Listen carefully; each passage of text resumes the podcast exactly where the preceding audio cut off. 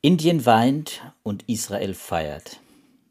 Das sind die beiden Pole der Pandemie in diesen Tagen. Weltweit sind immerhin in vier Monaten schon eine Milliarde Impfdosen verabreicht worden und dennoch klettern die Fallzahlen weiter.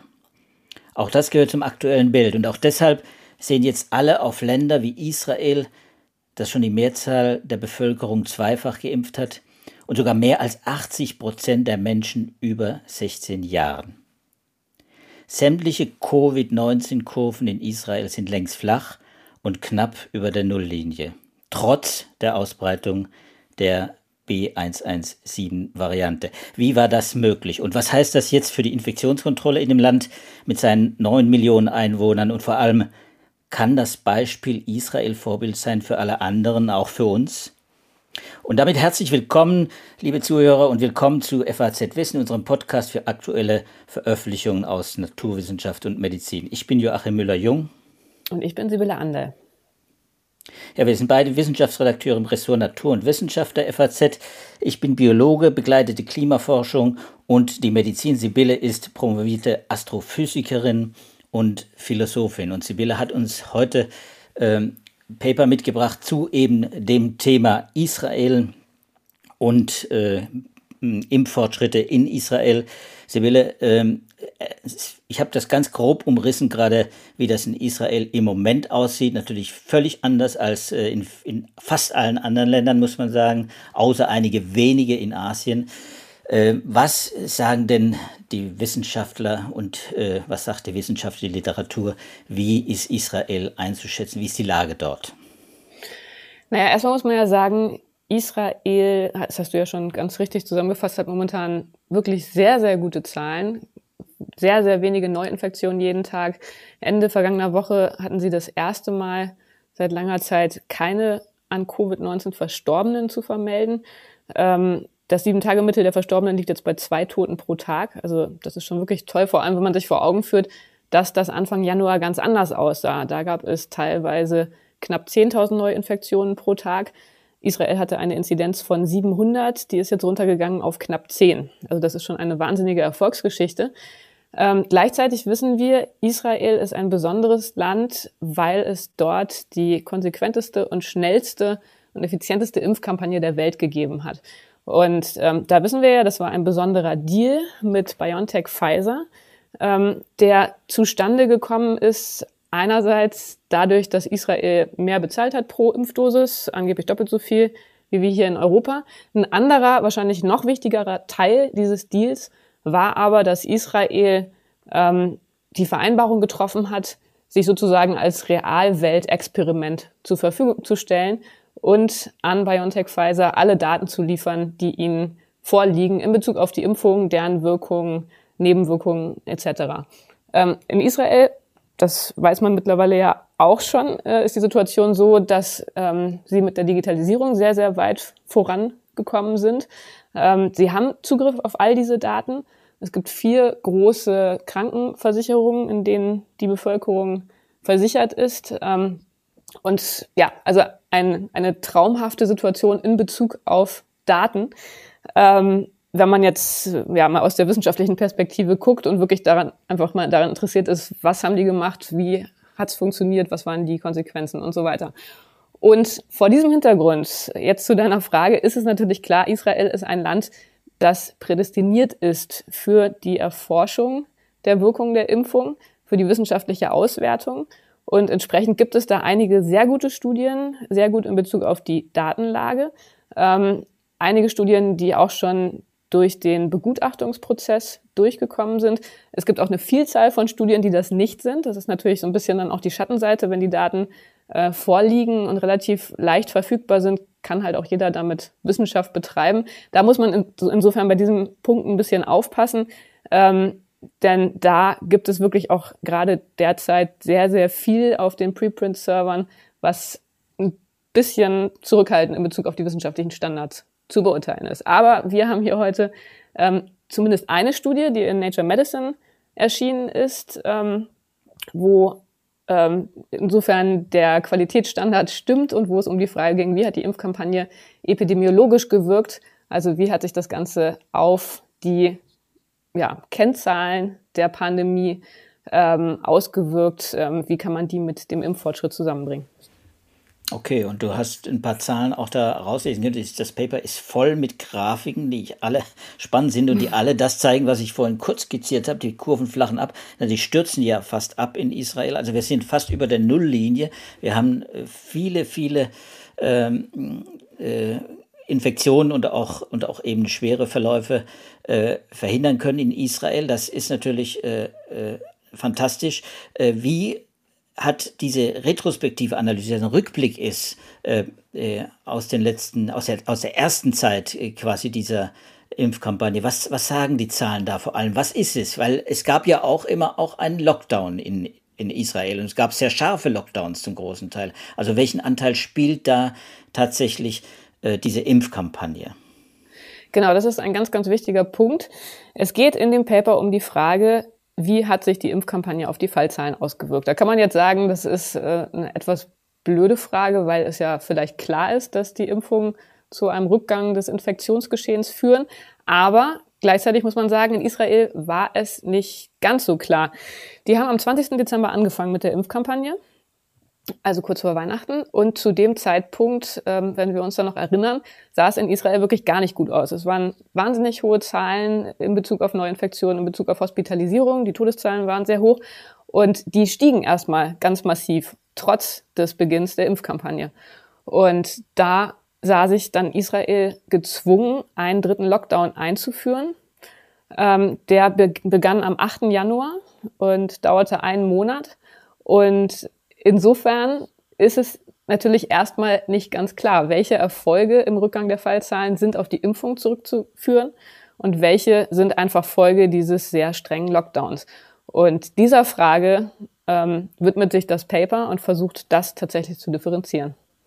Und die können dann tatsächlich abgrenzen, was, was die Wirkung des, äh, der Lockdown-Maßnahmen bringt, der Kontaktbeschränkungen und was was die, ähm, die Absenkung der, der Sterblichkeit, da lässt sich das ja, der Impfeffekt wahrscheinlich am deutlichsten ablesen. Ne?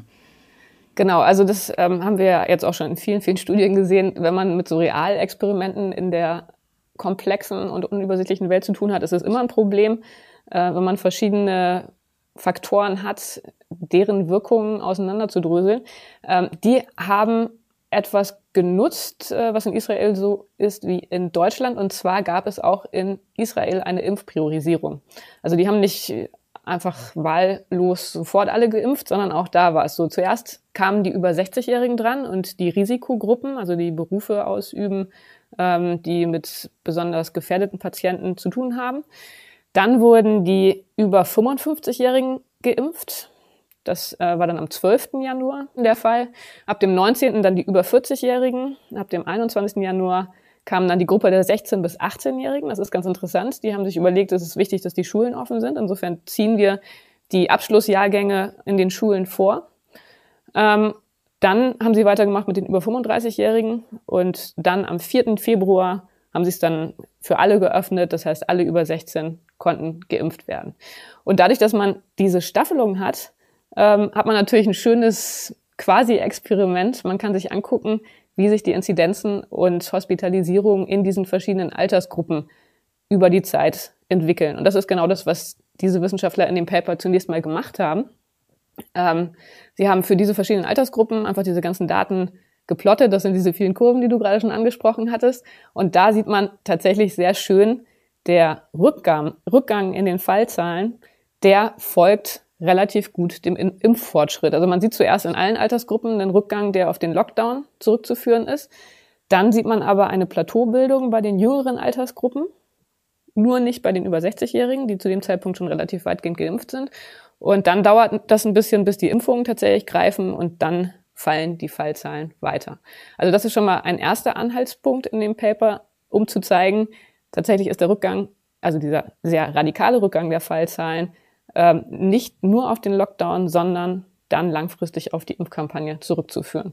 Das ist das Erste, was sie gemacht haben. Was auch interessant ist, man sieht es sogar ähm, bei den jungen Menschen, das hatte ich schon gesagt, dass die 16- bis 18-Jährigen vorgezogen wurden, wobei die 18- bis 21-Jährigen auch eine gewisse Bevorzugung hatten, weil das die Zeit ist, wo ähm, der Militärdienst ansteht. Also die wurden auch geimpft. Aber man sieht tatsächlich einen Unterschied zwischen diesen Frühgeimpften und dann den unter 16-Jährigen und den über 21-Jährigen. Also das ist tatsächlich schön sichtbar. Und dann haben sie noch einen weiteren Test gemacht. Sie haben ähm, die Entwicklung der Fallzahlen während des dritten Lockdowns mit der Entwicklung der Fallzahlen während des zweiten Lockdowns verglichen. Der zweite Lockdown, der fand von Ende September bis Ende Oktober statt und haben da einfach mal die Kurven aller Altersgruppen übereinander gelegt. Und was man da sehr eindrucksvoll sieht, ist, dass der Rückgang der Zahlen während des zweiten Lockdowns sich praktisch nicht nach dem Alter gerichtet hat. Also da liegen alle Kurven übereinander. Diese Altersstaffelung, wo die verschiedenen Altersgruppen wirklich eine unterschiedliche Entwicklung in ihren Fallzahlen durchgemacht haben, das ist nur charakteristisch für den dritten Lockdown. Okay. Und dann haben sie noch eine dritte Sache gemacht. Dann haben sie noch verschiedene Städte verglichen. Städte, die ähm, sehr früh dran waren mit der Impfkampagne, mit Städten, die sehr spät dran waren. Und auch da sehen Sie, die Städte, die früh geimpft haben, da sieht man einen früheren und einen sehr viel stärkeren Rückgang der entscheidenden Fallzahlen. Also drei Hinweise auf den Punkt, es ist nicht der Lockdown gewesen, also nicht maßgeblich, sondern es ist die Impfkampagne, die dazu geführt hat, dass Israel jetzt mittlerweile quasi ja, in die Normalität zurückkehren konnte. Ja, das ist, das bestätigt gewissermaßen ja auch die, die Ergebnisse aus den klinischen Studien, die ja keine Realweltdaten sind, wie das jetzt. Äh, das finde ich faszinierend, dass man offenbar sehr schnell, wenn man schnell impft auch, muss man sagen, äh, sehen kann, dass die äh, Impfstoffe tatsächlich extrem gut wirken. Ne? Diese über 90 Prozent Wirksamkeit, das scheint sich jetzt tatsächlich auch dann in Israel zu bestätigen. Genau, und das ist ähm, auch ein Punkt, den die da ansprechen, dass man das natürlich komplementär sehen muss. Also genau das, was du gerade angesprochen hast. Auf der einen Seite, wenn man sich fragt, wirken die Impfungen, dann muss man das auf der Grundlage der individuellen Wirkung angucken, also sich äh, anschauen, wie verhalten sich Gruppen von, Verimpft, äh, von Geimpften ähm, im, äh, im Vergleich zu Gruppen von Nicht-Geimpften in Bezug auf deren Neuinfektion. Das ist ja das, was äh, auch schon in früheren Studien aus Israel gezeigt wurde, wo dann diese 90 Prozent ähm, Werte rauskamen. Und dann ist es aber natürlich auch eine interessante Frage, wie ist das Ganze epidemiologisch? Und insofern ist diese Studie komplementär zu sehen zu diesen großen früheren Studien. Wann sind die rausgekommen? Weißt du das noch? Das war ja irgendwie schon sehr, sehr früh. Sehr früh. Hm, das war.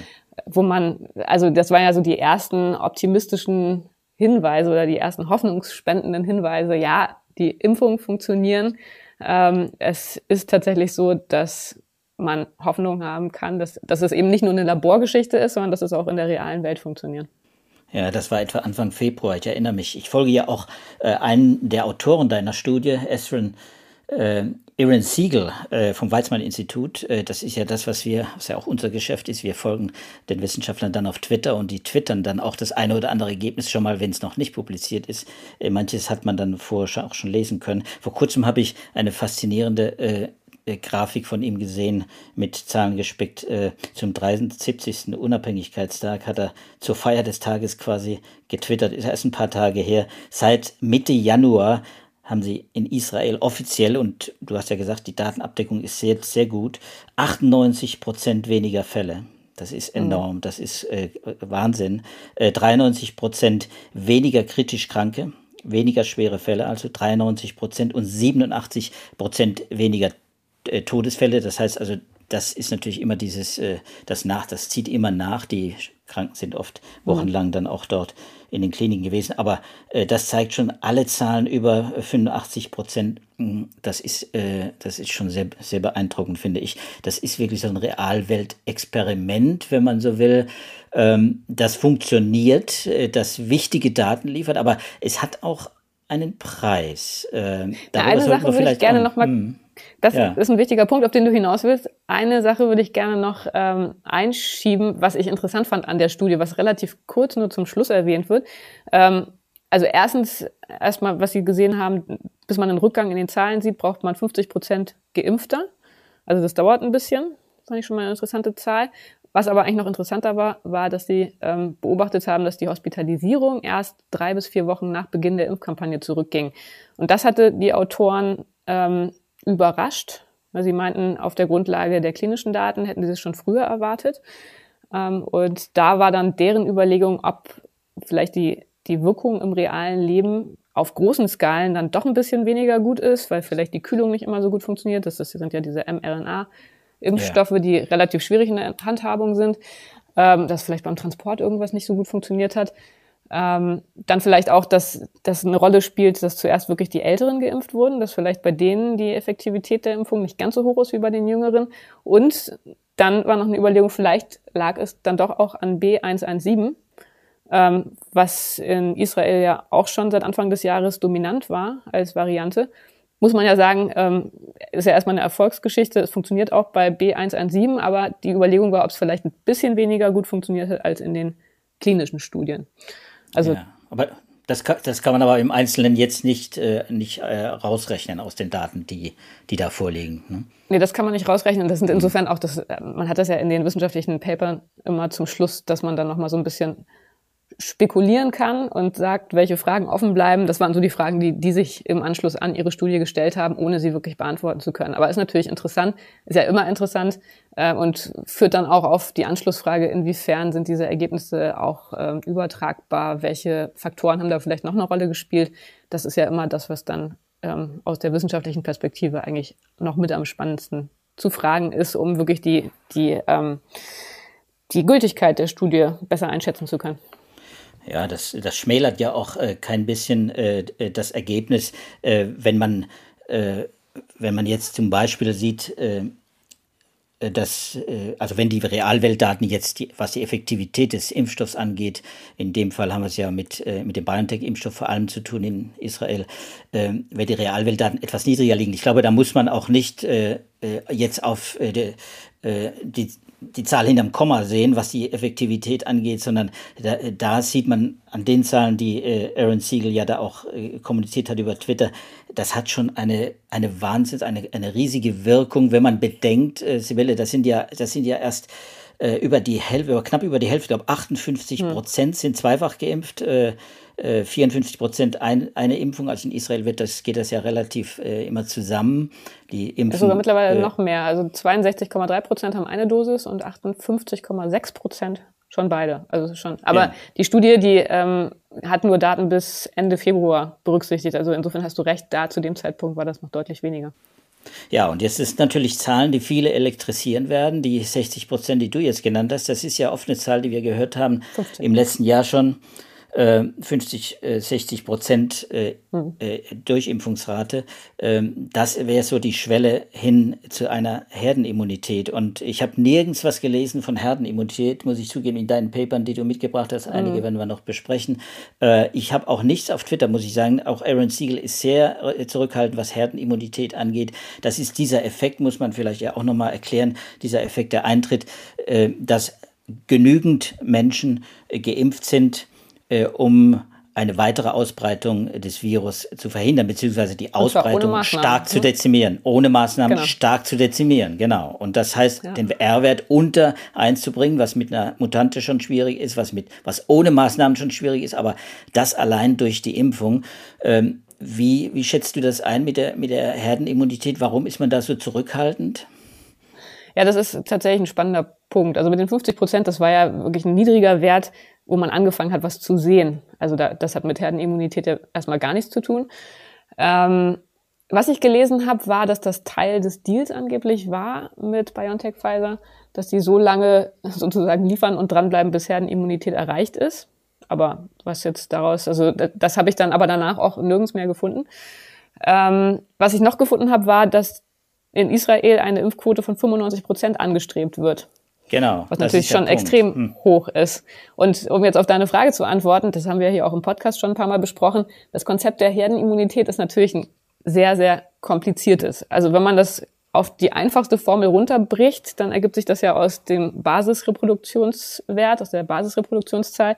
Also wie wir gerade schon gesagt haben, die Frage, wie breitet sich das Virus aus ohne alle Maßnahmen, das ist dieses R0. Und daraus kann man das dann relativ einfach berechnen, 1 minus 1 durch R0 und dann hat man den Anteil, den man braucht, theoretisch. Hatten wir im Podcast schon mal besprochen, das ist nochmal anders, wenn man sich ähm, dann auf eine höhere Komplexitätsebene begibt und ähm, berücksichtigt, dass ja Kontaktnetzwerke eine Rolle spielen. Es gibt immer Individuen, die sehr stark vernetzt sind, andere, die nicht, nicht so stark vernetzt sind. Dadurch kann sich der Wert noch ändern. Dann ist es natürlich so, mit Varianten hat man auch da Änderungen in der Basisreproduktionszahl. Also man kann das alles nicht so ganz genau sagen. Und ich denke mal, korrigiere mich gerne, wenn ich da falsch liege, ich denke, dieser sehr hoch gegriffene Wert von 95 Prozent, der ist so hoch gewählt, einfach um diese unvorhersagbaren Variationen, die dieser Wert mit sich bringt, um die wirklich ähm, auffangen zu können. Ja, ich glaube auch tatsächlich, jetzt vielleicht eine, Theo eine Theorie von mir, äh, die so gar nicht belegbar ist, aber dass man diesen Wert von 95 Prozent nennt äh, und nicht von Herdenimmunität spricht, weil man einfach auch dieses Experiment, was ja immer noch läuft, dieses Experiment auch gar nicht gefährden will. Also die, mhm. äh, die, die Sorge ist wahrscheinlich da und vermutlich auch nicht unberechtigt, das müssen wir ja auch bedenken in unserer Debatte äh, zum Impffortschritt, dass wenn man zu früh äh, über Herdenimmunität nachdenkt, dass dann auch das menschliche Verhalten sich ändert, sprich das Kontaktverhalten, äh, Maske auf, äh, soziale Distanzierung etc., die ganzen äh, Schutzmechanismen, die wir aufgebaut haben in diesem Jahr, dann möglicherweise auch relativ schnell zusammenbrechen können. So wäre meine These, dass man da deswegen äh, in Israel, wo man dieses ehrgeizige Ziel 95 Prozent äh, zu impfen, äh, äh, eben auch forciert. Da spricht man immer wieder von Anreizen und jetzt kommen wir vielleicht doch nochmal auf diesen Punkt. Mhm, und da müssen genau. wir auch den Begriff grüne, grüne Karte einführen, äh, wie man das dann erreichen will. Was ist denn so die, die nächste, der nächste Schritt in Israel? Ja, das ist ein äh, Viewpoint, also ein ähm, Meinungsstück, ein Kommentar, der am 20.04. in Yama erschienen ist von drei israelischen Wissenschaftlern. Da geht es genau um diese Frage. Ähm, also um die Frage, wie man diese hohe ähm, Quote von Impfung erreichen kann. Denn natürlich hat man in allen Ländern mit Impfskepsis zu tun. Ähm, da gibt es natürlich diese politisch motivierten Impfgegner. Ähm, wo man sagen kann, an die kommt man sowieso schlecht ran. Aber es gibt natürlich auch eine ganz große Gruppe von Menschen, die gute Gründe dafür haben, dass sie nicht so ganz sicher sind, ob sie geimpft werden wollen, weil sie sich über die medizinischen Risiken nicht so richtig sicher sind oder weil sie vielleicht auch einen besonderen religiösen Hintergrund hat. Und das ist natürlich ähm, eine wichtige Frage, wie man an diese Gruppen rankommt, wie man da Unsicherheiten abbauen kann, wie man informieren kann.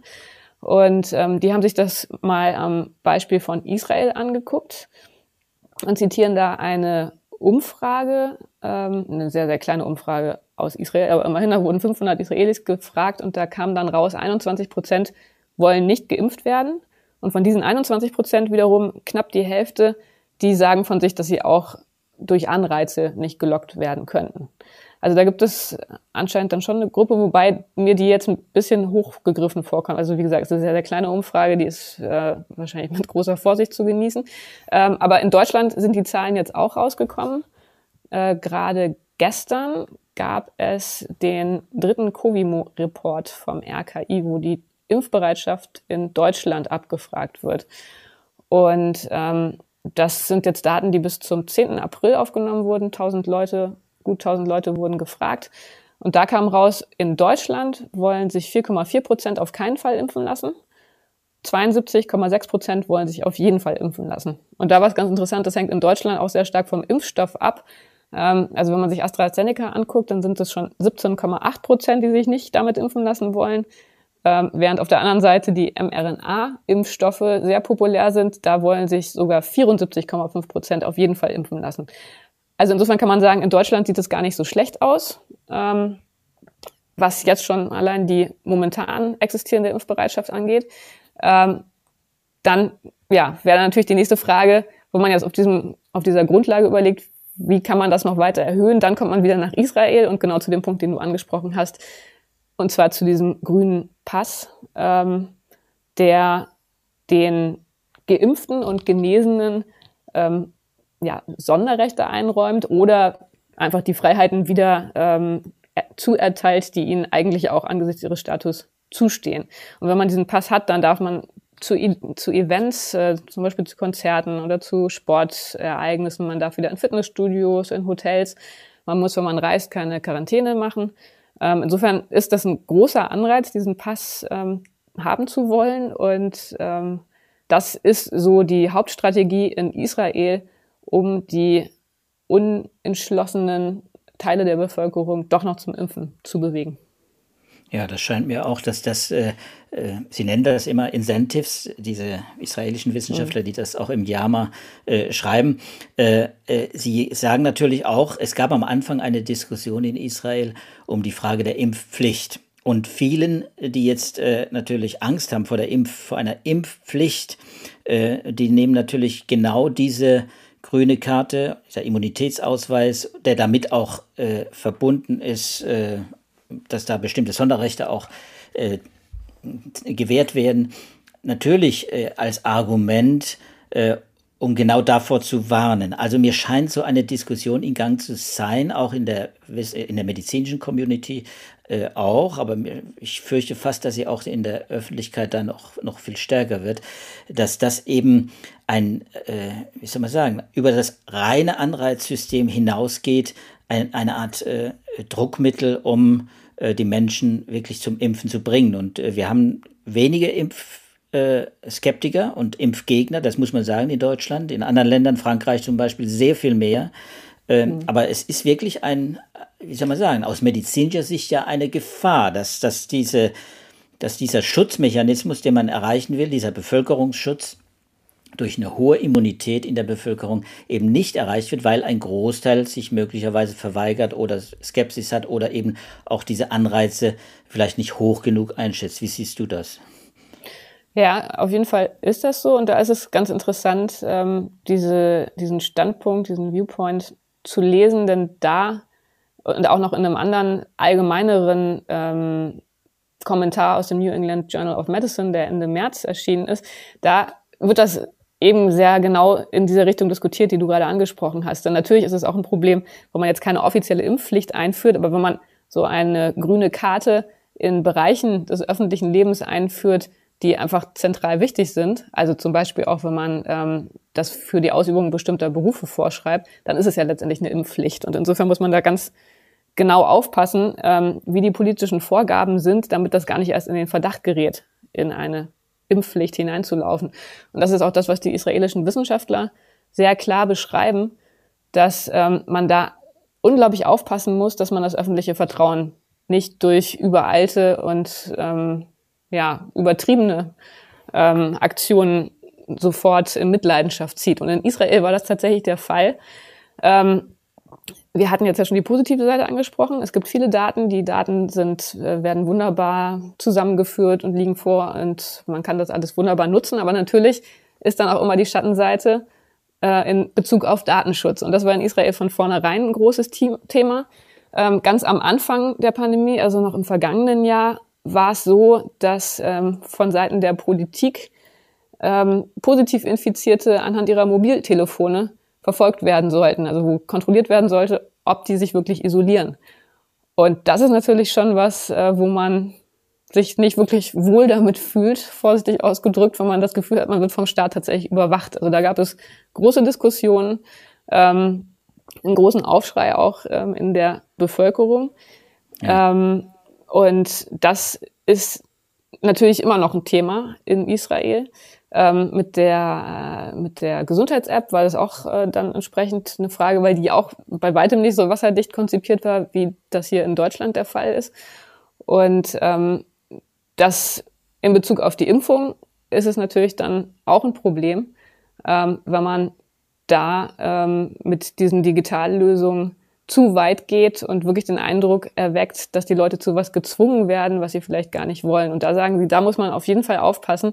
Man sollte stattdessen ähm, viel, viel stärker wirklich Kommunikationskampagnen, Aufklärungskampagnen für sozial Schlechtgestellte in Angriff nehmen und sich vor allem auch um die Minderheiten kümmern. Und das ist in Israel ähm, natürlich ein Problem, wo man sieht, dass da der Impffortschritt am wenigsten vorankommt. Das sind die Ultraorthodoxen und das sind die arabischen Minderheiten. Und an die muss man ran, da muss man Aufklärung leisten. Und das ist, glaube ich, ein Problem, was man auch, auch auf Deutschland übertragen kann, was ja auch in diesen Tagen an vielen Stellen diskutiert wird, weil wir das ja hier auch sehen, dass gerade ähm, Menschen mit Migrationshintergrund besonders stark von der Pandemie betroffen sind. Und zwar jetzt nicht, wie manche ähm, spekulieren, weil sie sich nicht an die Regeln halten, sondern weil sie einfach äh, sozial schlecht gestellt sind, weil viele Menschen in kleinen Wohnungen wohnen, weil sie Berufe haben, wo sie sich nicht gut schützen können und ähm, ja, weil da vielleicht dann auch an manchen Stellen kulturelle ähm, Bedenken in Bezug auf Impfungen existieren, die man dann hoffentlich durch eine gelungene Aufklärung entkräften kann. Ja, und das sind natürlich solche ähm, ja, Eingriffe, äh, zusätzlichen Eingriffe vielleicht, wie sie dann auch passiert sind in Israel, ja dann auch nicht äh, wie soll man sagen, nicht angemessen, jedenfalls äh, vielleicht auch, wenn man es medizinisch betrachten will, gar nicht verhältnismäßig, weil sie äh, so eine, ähm, ja, weil sie wenig Sensibilität zeigen. Also ich denke da zum Beispiel auch an ein Gesetz äh, vom 24. Februar, äh, als dann mhm. äh, das, das Gesundheitsministerium in Israel Daten über die Erstimpfung an äh, zum Beispiel auch äh, das Bildungsministerium weitergegeben hat und an die lokalen Behörden. Äh, und damit war klar, und das war auch offen so, so kommuniziert worden, äh, dass äh, man äh, mindestens die Lehrer und die Erzieher und alle auch zum Impfen mehr oder weniger zwingen will. Also das muss man, glaube ich, so auslegen. Das war der Versuch, hier eine hundertprozentige Abdeckung zu erreichen. Und ich glaube, das sind man wirklich, da muss man wirklich aufpassen.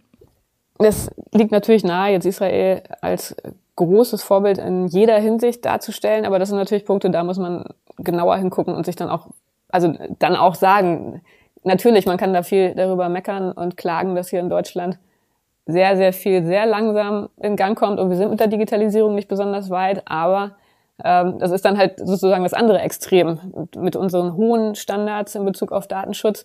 Ähm, wenn man die jetzt alle völlig über Bord wirft und das wie in Israel macht und genau diese, dieses Gesetz, was du da ähm, oder dieser ähm, Parlamentsbeschluss vom 24. Februar, den du angesprochen hast, das also wäre in Deutschland unvorstellbar, Gott sei Dank. Also das ist ja wirklich sehr, sehr beunruhigend, was da ähm, in Hinsicht auf, auf Datenschutz und auf Privatdaten so ähm, passiert ist in Israel. Und das muss man halt natürlich, wenn man diese Geschichte erzählt, auch sehen und immer auch mit dazu erzählen. Ja, der Erfolg gibt Ihnen recht. Äh, also unter dem Strich bleibt natürlich bleiben äh, äh, Zahlen, die beeindrucken und wir können viel lernen. Ich glaube, dass äh, Sibylle, jetzt ist unsere Zeit ein bisschen äh, abgelaufen und wir sind fast äh, ein bisschen drüber heute. äh, wir, äh, ich würde sagen, wir können viel lernen. Das äh, sollte man da auf jeden Fall mitnehmen. Äh, man, es lohnt sich mal auch in die Paper mal reinzugehen. Äh, es sind auch äh, eben auch selbstkritische Anmerkungen wie in jedem guten wissenschaftlichen Paper auch drin. Das sind begutachtete Paper. Wir in Deutschland können besonders lernen. Ich habe gerade eben äh, in einer Pressekonferenz mit äh, Herrn Spahn und Herrn Wieler nochmal gehört, wir haben in Deutschland noch viel zu lernen, auch was die Impffortschritte angeht. Äh, bei den über 80-Jährigen sind immer noch erst zwei Drittel geimpft und bei den über 70-Jährigen 30 Prozent. Ich fand das fast äh, äh, wirklich äh, bedrückend mhm. wenig. Ich war fast schockiert, dass es immer noch so wenig sind. Wir reden jetzt über die Aufhebung der Impfpriorisierung, sicher aus guten Gründen. Auch da ist hast du ja erzählt, mit den äh, 16- bis 18-Jährigen, die früher geimpft wurden, da ist was zu lernen, da ist, sind wichtige Schlüsse draus zu ziehen, aber ähm, das äh, muss, wird sicher noch viele Diskussionen geben. Sibylle, ich glaube, wir sind durch. Oder hast du noch eine Anmerkung? Nee, ich glaube, wir sind durch. Also natürlich äh, ist, es, ist es eine super Chance, dass wir Israel haben, um da ganz viel ähm, auszuwerten und zu lernen und anzuwenden. Nochmal vielleicht als, als positiver Punkt, was ich irgendwie ganz äh, schön fand zu lesen, war, dass wir jetzt schon bei über 700.000 Impfdosen pro Tag sind in Deutschland. Das ist ja klar, jetzt im Gesamtfortschritt sind wir noch nicht besonders weit, aber ähm, du kennst ja meine Obsession mit den positiven Schlussbemerkungen. Ich glaube, wir sind vielleicht auf einem Weg, der jetzt nicht so ganz, ganz schlecht ist. Ja, viel, viel größer war der, der Impffortschritt, der tägliche Impffortschritt in, in Israel über diese ganzen drei Monate, die es jetzt vier Monate, die es ausmacht, äh, auch gar nicht. Also man hat es ja einfach nur relativ, Menschen, aber, ja. sind viel weniger Menschen. Das ist der Punkt, hm. ist ein kleines Land. Ja, bevor wir uns jetzt verabschieden, äh, Sibylle, noch der Hinweis, dass wir uns natürlich äh, auch wieder über Anregungen und Kommentare von Ihnen freuen. Dieser Podcast heute war gewissermaßen die Folge einer Anregung eines äh, Zuhörers bzw. Zuhörerin und wir freuen uns natürlich über Zuhörer, andere Anregungen. Es war ein Zuhörer und wir freuen uns natürlich auch über Anregungen von anderen, äh, von anderer Seite zum Beispiel auch äh, von David äh, Heilmann, der sehr ausführlich unseren Podcast auch kritisiert hat zu den Ausgangssperren, weniger den Podcast selbst als vielmehr die Paper, die da verwendet wurden, zum Teil und zwar methodisch kritisiert hat, fand ich sehr spannend. Und da hatte er tatsächlich auch, auch recht und das, das habe ich heute auch nochmal so betont. Also bei diesen Preprint-Studien, die noch nicht offiziell begutachtet sind, muss man natürlich immer ganz genau hingucken. Also in dem Podcast wurde diese Studie, da ging es um diese französische Studie, wo ähm, die Ausgangssperre in verschiedenen Departements verglichen wurden. Da ging es äh, mir eher um den methodischen Punkt, also der Vergleich verschiedener ähm, Regionen, die das unterschiedlich gehandhabt haben. Aber auf jeden Fall ein sehr wichtiger Punkt, ähm, dass man gerade bei dieser Studienflut, die wir in Bezug auf Covid momentan zu beobachten haben, dass man da immer extrem kritisch sich die Methoden angucken muss. Absolut. Und wir können natürlich auch manche der Anregungen, die wir bekommen, auch gar nicht direkt selbst aufgreifen. Zum Beispiel die, äh, die eine Anregung von Ansgar Pütz, die natürlich berechtigt ist. Äh, wie sieht es mit der wissenschaftlichen Evidenz vor Gericht aus? Also wie geht das, wie gehen die Gerichte mit wissenschaftlicher Evidenz um? Das ist natürlich eine wichtige Frage. Äh, die wird auch nochmal wichtig. Das wissen wir jetzt ja. Es gibt wieder Klagen. Aber das sind natürlich Dinge, äh, Fragen, juristische Fragen, die wir hier in diesem Paper-Podcast ja äh, gar nicht beantworten können. Da haben wir auch die Kollegen vom Einspruch, Podcast Einspruch, den man äh, auf, an der Stelle vielleicht auch einfach mal empfehlen sollte, die sich auch mit solchen Fragen beschäftigen. Das geben wir auch gerne weiter. Ja, wenn Sie äh, Anregungen haben und Kommentare oder eben auch Fragen, dann schreiben Sie uns unter dem Stichwort Podcast an wissenschaft.faz.de und natürlich freuen wir uns, wenn Sie auch beim nächsten Mal dann wieder dabei sind. Wenn Ihnen die Folge gefallen hat äh, und Sie die nächste Folge nicht verpassen möchten, dann können Sie uns natürlich wieder bei jedem Podcast-Catcher abonnieren. Ich würde sagen, Sibylle, damit machen wir Schluss. Wir bleiben Sie gesund und halten Sie durch. Und ich sage Tschüss zusammen. Tschüss.